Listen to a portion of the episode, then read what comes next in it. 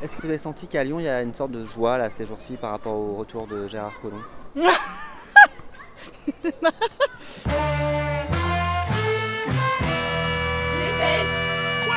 Salut, c'est Livo et je découpe les journaux avec un micro.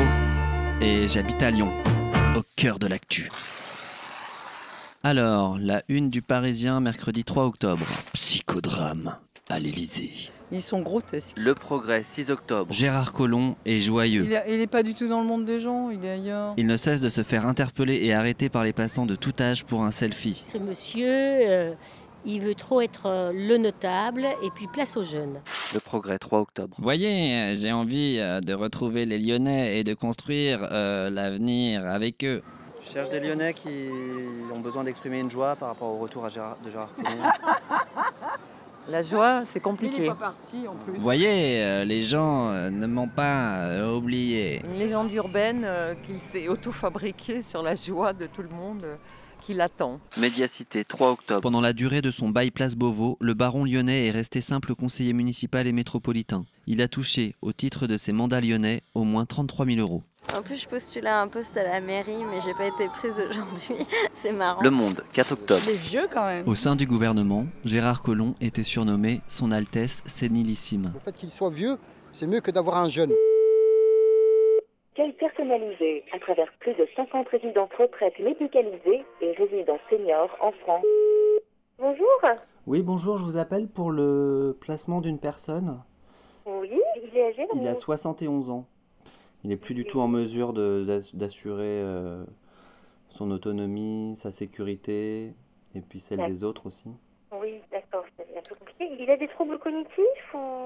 Disons qu'il a, il il est pas vraiment à l'écoute des autres, il est assez autoritaire. Oui, oui, oui. Alors oui, il y a aussi une chose, c'est qu'il il aime pas trop les étrangers. Je sais pas si dans votre établissement il y a des personnes.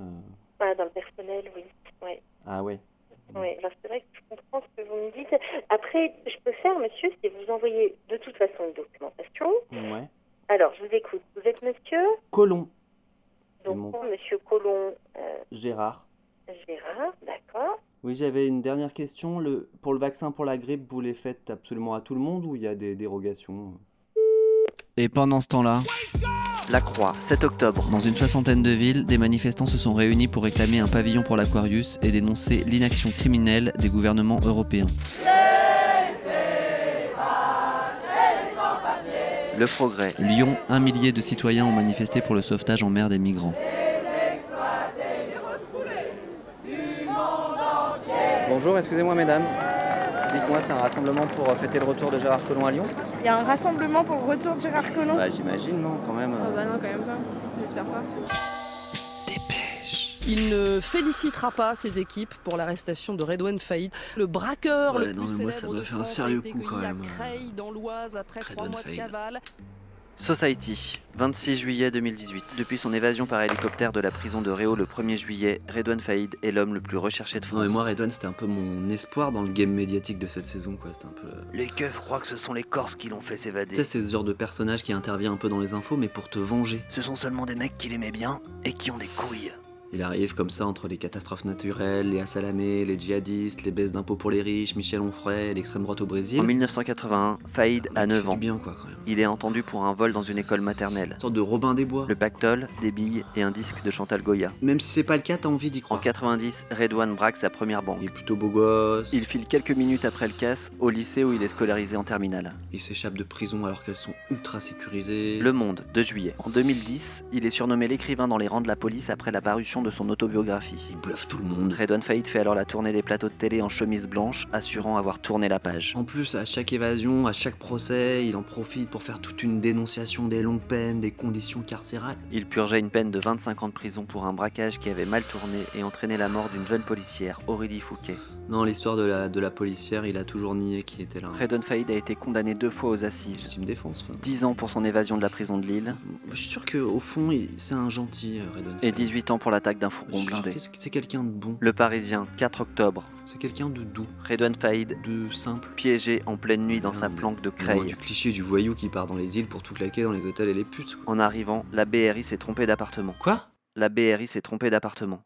Ils ont défoncé euh, la porte de Euh, l'appartement, les, vêtements par terre, la machine à laver euh, cassée, mon beau-père qui dormait, euh, ils l'ont réveillé en le malmenant. Hein.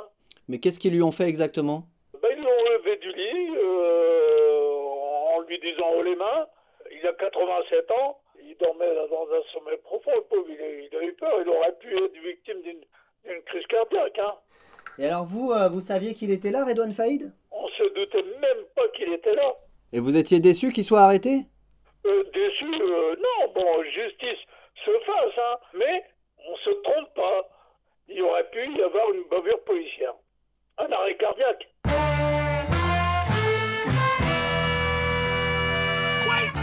Qui sont les gentils Qui sont les méchants Vous avez une semaine pour réfléchir là-dessus, le temps qu'arrive une nouvelle dépêche.